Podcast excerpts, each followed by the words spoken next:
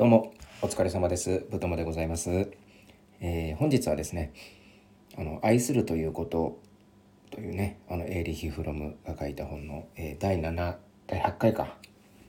8回ですね最後ですね。の愛の修練についてっていうところをテーマにおしゃべりしたいと思います。まあこう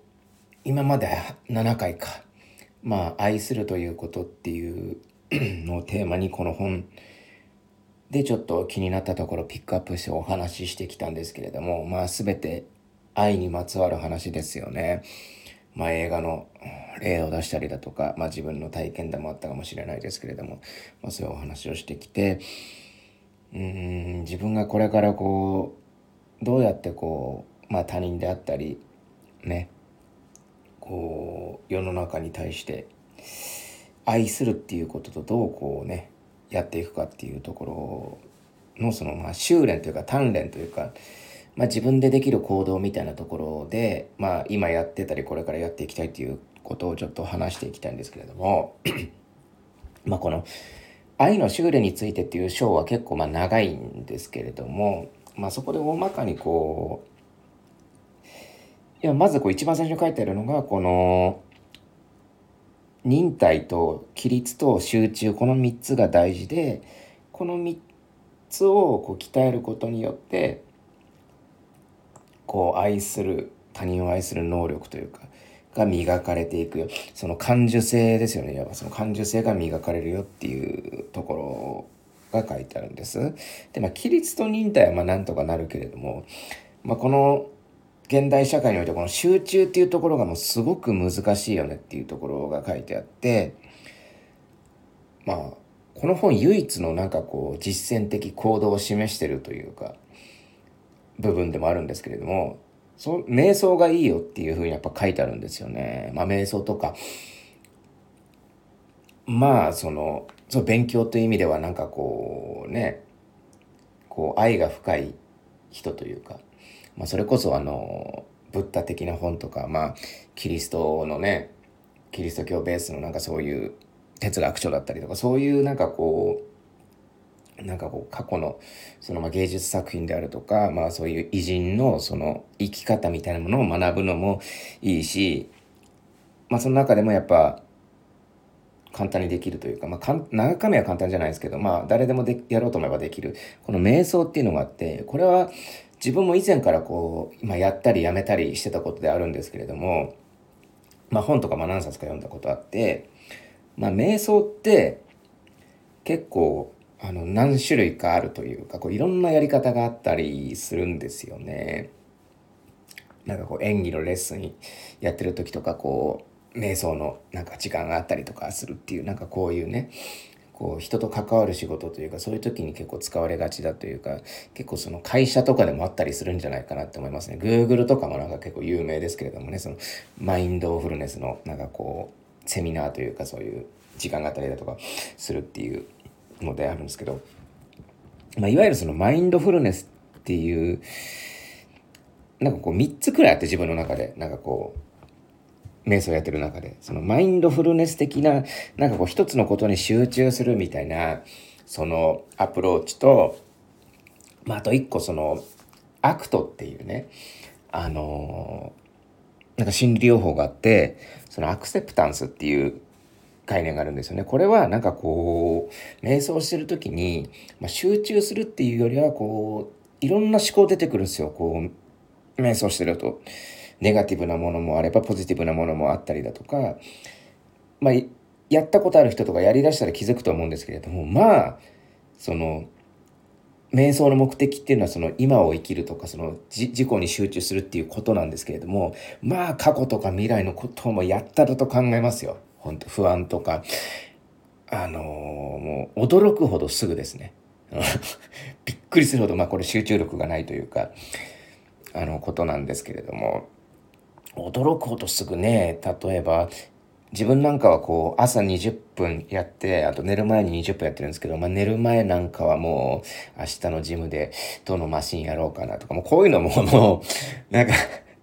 未来のことというか、うん、別にそんなの言ってから考えりゃいいし、みたいなのもあったりだとか、なんかそういう時間じゃないじゃないですか、その瞑想。とかね、朝なんかはちょっと、見た夢の話だとか、なんか、あそういえば昨日こんな嫌なことあったなとか、なんかこう、過去のことを考えたりとかさ、するんですよ。で、ポジティブな時はポジティブな時でまたちょっとね、なんかテンションが上がっちゃって、あの、なんかこう、立ったり座ったりしちゃったりとか、ね。あ、そうだ、薬飲んでなかったとか言って、瞑想中にもかかわらず薬飲みに行ったりだとか、うん、今ここで飲まないとダメだからな、みたいな、忘れちゃったら困るな、みたいなのがすごいんですよ、やっぱこう。それでもやっぱこう、まあできない時もあるけど、やっぱ20分こう、うまくできた時とかすごく気持ちよかったりとかするんですけれども、まあそうだ、ちょっとだいぶ話ずれずれたかもしれないけど、その、 ACT っていう acceptance っていうのは、まあそういうネガティブ思考とかもいろいろあるんだけれども、そういうのを、まあそういうもんなんですよ。あの、人って、人ってっていうか、人ってっていうとでかいけど、なんか考えちゃうもんなんですよね。自分のが特にそうなんですけど。だから、そういうものを、なんか無理やり排除しようとせずに、なんかこう、居場所を作ろうみたいなやり方なんですよね。アクセプタンス。まあ、なんか需要とか許容みたいな意味なんですけど。で、その、まあ、拡張とかっていう、なんかその居場所を作るみたいなやり方で、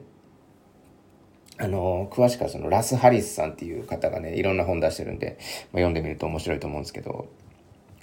まあそういうやり方と、で、まあ今回のその愛するということで、まあエーリヒ・フロム自身がこういう瞑想の仕方がいいって書いてあるのが、そのまずこう、まあ瞑想としてやり方としてはま座って、で呼吸に集中して、で、まず白いスクリーンを思い浮かべて、で、そのまあ邪魔してくるこう映像とかこう、想念ですよね。まあやっぱさっき言ったみたいなこう思考とかさ、過去のこととか未来のこととか、えー、不安とか悩みとかをこう全て追い払う。追い払って、で、自然に呼吸する。そうすると呼吸が徐々にこう感じられるようになって、つまり、その呼吸をしてるのは自分なんだっていう風にその自分私自身を感じれるようになるっていう風に書いてあるんですよ。でまあこの目的としてはなぜじゃあこの瞑想を進めてるかっていうとそのそうやって私自身を感じることによって私がこの世界の創造者なんだっていうそのことを感じてすなわちまあ今を生きるってことなんですけどなんかこうまあ、自分自身を感じて、改めてね。うん。で、そこに集中しようっていうことなんですよ。で、なんでこんなことやるんかなっつったら、やっぱこう、なんで、なんでしょうかね。まあ、フロムはその現代に生きる人々はって、まあ、形容してるんですけれども、まあその、まあ例えば自分たちはね、その親とか友達とかの心の動きとかさ、まあ、テレビとかもそうですよ。あと自分が生まれたね、その、まあ自分だったら日本っていうこの社会の集団の中のその心の動きっていうのを、まあいわば世間ですよね。それをなんか正常って考えてて、で、この自分の精神状態もそれと、まあパッと見、ね、違わなかったら、自分は正常なんだっていうふうに判断をして、それ以上考えようとしないっていうふうに言ってるんですよ。で、これはすごく自分の中でも響いたというか、まあ、確かにそういうとこあるし、なんか世間、世間のことなんか気にせずって結構自分は強く思ってる方だと思うんですけど、それでもやっぱりこう、うん、なんかこうね、簡単になんかこう、比べてさ、他人とか自分、自分も違う人間なのにさ、親とかさ、ちょっと共感してる人っていうだけでさ、簡単にそう、自分自身をそれこそ投影してさ、あのあ、じゃあこれ、この人と近いから自分は大丈夫だって思っちゃうんですけれども、実はそこをもうちょっと、あの、繊細にというか、やっていこうっていうところで、まあ、ここを読んだ時に、自分がちょっと思い出したというか、そのエピソードがあって、なんか昔、すごい昔ですよ、20年くらい前なんですけど、自分が飲食やってた時に、その料理長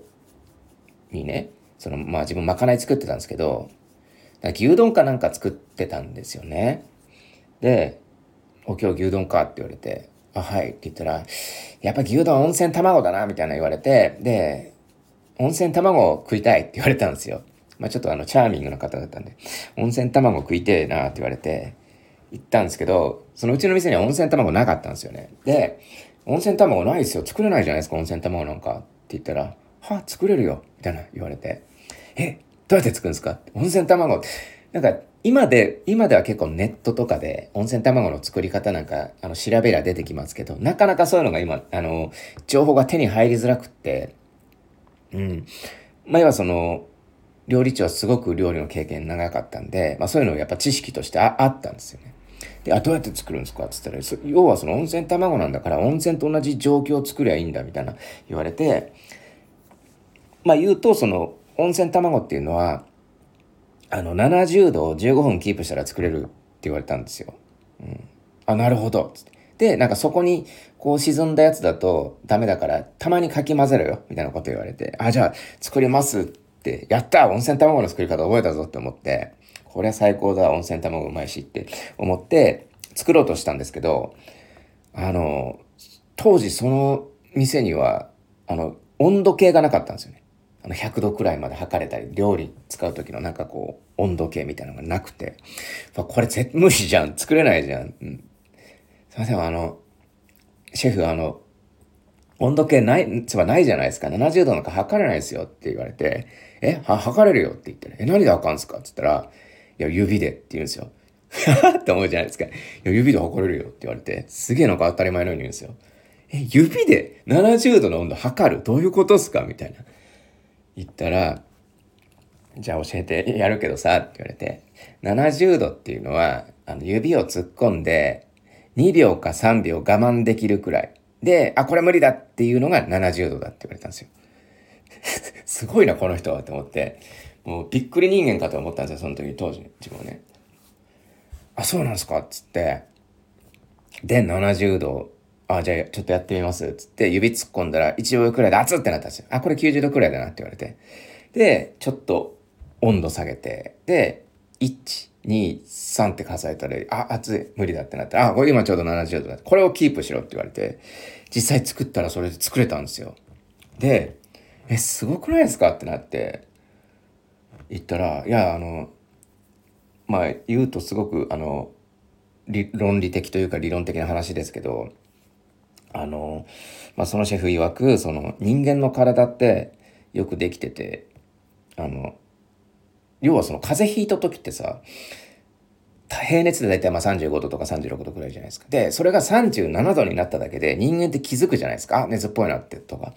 それこそ27度、7.5度になったらもう確実に、あ、やばいってなるじゃないですか。うん、その 1, 1度とか2度をが分かる能力あるんだから70度を判断するくらいわけないだろっていうこと言われてはあなるほどって思ったんですよね。うん、でまあいわばそういうことなんですよ。なんか自分は70度なんて自分ができる測れるわけないって思ってたからできなかったしそれがまあ多分常識なんですよ。世間の。指で70度測るなんて常識ないじゃないですか、そんなでも、できる人はいるんですよ。それはすごく料理のことが分かってる人ができる。70度を測ることが。90度だって、50度だって分かりますよ。指突っ込んで。あ、今50度だなって。でもそれは、料理がすごく、うん、技術があるというか、料理をちゃんと向き合ってる人ができる技術であって、まさに技術なんですよ。技術であって、まあ、そういうことをね自分自身だけのそのなんか物語というかさ、うん、愛する技術ってあると思うんですよ。だそれを、私自身を感じる、まあ、瞑想とか感じることによってあのー、まあ、見つけていこうっていう試みなんですよね自分がその瞑想をやってるっていうところは。うん、だからそれもまあ愛することにつながるっていう。まあそのシェフは口癖のように料理は愛だって言ってましたけれども、まあまさにそうですね。うん。っていうところで。あともう一個ちょっと、あのー、気になるところというか、あの、ナルシズムから抜け出そうっていう、まあ、ここをまず、あの、大事なところなんですけど、なんかやっぱこうまあこういうね、瞑想したりだとか感性磨くのもいいんですけれども、それに客観力がなかったらダメだよね要は自分のことが分かってないとか、うん、他人のことを考えられないとか、要は自分、自己中心的なナルシストな人間では、そんなことやっても、うん、人を愛するっていうことになると、どっちかっていうと、まあ、支配的になっちゃったりとかするよねっていう。まあ、知識はあるし、じあの、感受性もあるんだけれども、客観力がないから他人の気持ちがわからないと。それじゃダメじゃないですか。だから、まあ、いわばそのナルシズムと対立した概念のその客観力っていうのを身につけるといいよねっていう。うん。だそれは、そうなるためにはやっぱ健康的な、あのー、状態でないといけないし、まあ、ナルシシズムっていうのはその病理的な問題ですから、うん。あのー、まあそういうところと向き合っていこうっていうところで、なんかすごく大事な、うん、ことというか、まあそういうことで、やっぱこう、信念をこう磨いていくみたいなところがこう、大事だみたいなことが書いてあって、まあその、ニーチェっていう哲学者いるじゃないですか。あの人が、の言葉でその、約束できるということが人間の最大の特徴であるって言ってるんですよ。うん。で、まあいわばその、そこから続けて、まあその自身に対するこの信念っていうのは、こう他人に対してこの約束ができるための必須条件なんだっていうことで、やっぱ信念があるから他人に対して、よし、じゃあ俺がやってやるとか、任せろとか、うん、大丈夫だって言えるんですよね。うん、だからその信念を、まあどうやって磨くかっていうことなんですけれども、まあそうですね。これに関してはちょっと悩んだんですけど、まあ自分の出した結論としては、あの、やっぱノートを書くってことですね。ノート。うん。だこれ、まあ信念を磨くで言ったら、この配信自体もまさにその行動の一つなんですけれども、やっぱこう自分を知る。で、自分を出す。アウトプットする。で、アウトプットするためには、頭の中を整理しないといけないじゃないですか。だから結構、最近こう、なんだろうな、思いのままを喋るのも大事だって思ってたんですけど、やっぱこう台本作るの楽しいなみたいな 思ってて、あのー、なんかノートにね、こう書くんですよ、台本というか、まとめというか。で、そうやってったら、どんどんこう、ノートのサイズがこう、英語から英語にでかくなって、徐々にでかくなってって、で、それをまとめて書いて、なんかこう、いろいろ自分の気になった本とか、まあ、映画とか、うん、出来事をちょっとまとめて、それをなんかすごく綺麗にノートにまとめれたらすごく気持ちいいなってことに気づいたんですよ。なんか、まあ、勉強的な部分もあるんですけど、なんかこう小学校の時にさ、なんか、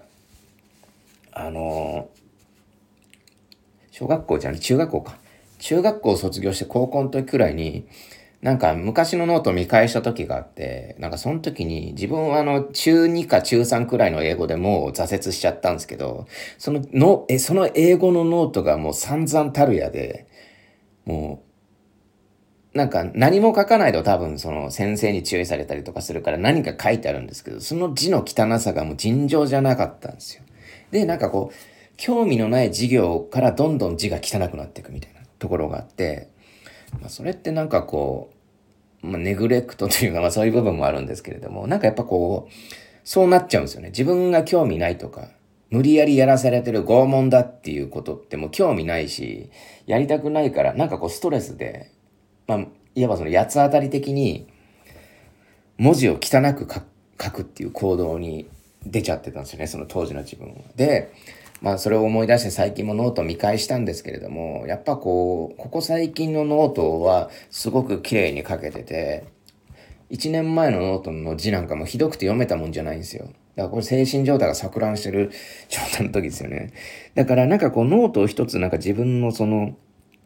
バロメーターにして、客観力を磨くというか、うん、し、そこに信念もあったりするんですけど、なんかこう、ノートってやっぱ感情も出るし、その時のなんかこう心理状況みたいなのも結構明確に、克明にこう表現できるんじゃないかなって思ってて、なんかそういうのを後で見返した時に、あ、この時はダメだなとか、汚ねえなとか、病んでるなとか、わかるじゃないですか。でその時に、なんかそうだね、振り返ることもできるからすごくいいなって思って、最近、あの、1800円もするね、あの、ライフノートのあの、100枚くらいある、100枚200ページある、あの、ノートを購入してね、ちょっとコツコツ書いてるんですけどね。なんか、面白いですね。なんか。で、まあその流れでなんか文房具もちょっと凝ったりとかしてね、まあそういう楽しみもあるんですけれども。まあということで自分のやってるのは、その瞑想とノートを書くということでございます。えー、瞑想は最初きついですけどね、なんかみんな言うんすよ。なんか瞑想始めたって言って、きついわ、やってらんねえわ、とかって SNS で投稿すると、いやもう最初はそんなもんなんですよ、つって知ってる人は結構、あの、声かけてくれたりするんですけどね。まあ、瞑想はでもいいと思います、本当に。うん。まあ、ノートは、まあ、そうですね、私の好みというかっていうとこあると思うんですけど、まあ、ということでね、あのー、第8回までやっちゃいましたけれども、なんかこういうのはね、ちょっと、あの、やっていきたいなって思うんですよね。なんか、本を一冊、ちょっと難しめの本を。愛するということはすごくちょうどよかったですね。なんかこう、研究、簡単すぎず難しすぎず自分にとっては。いい本でした、本当に。最高です。まあ、この小説とかでもやってもいいし、なんかこう、何冊かあるんですよ、ちょっと好きな本が。っていうので、ちょっと、毎日研究していくのは楽しいなって思いました。じゃあ、もしかしたら明日も多分配信すると思うんで、またよろしくお願いします。今回以上です。ありがとうございました。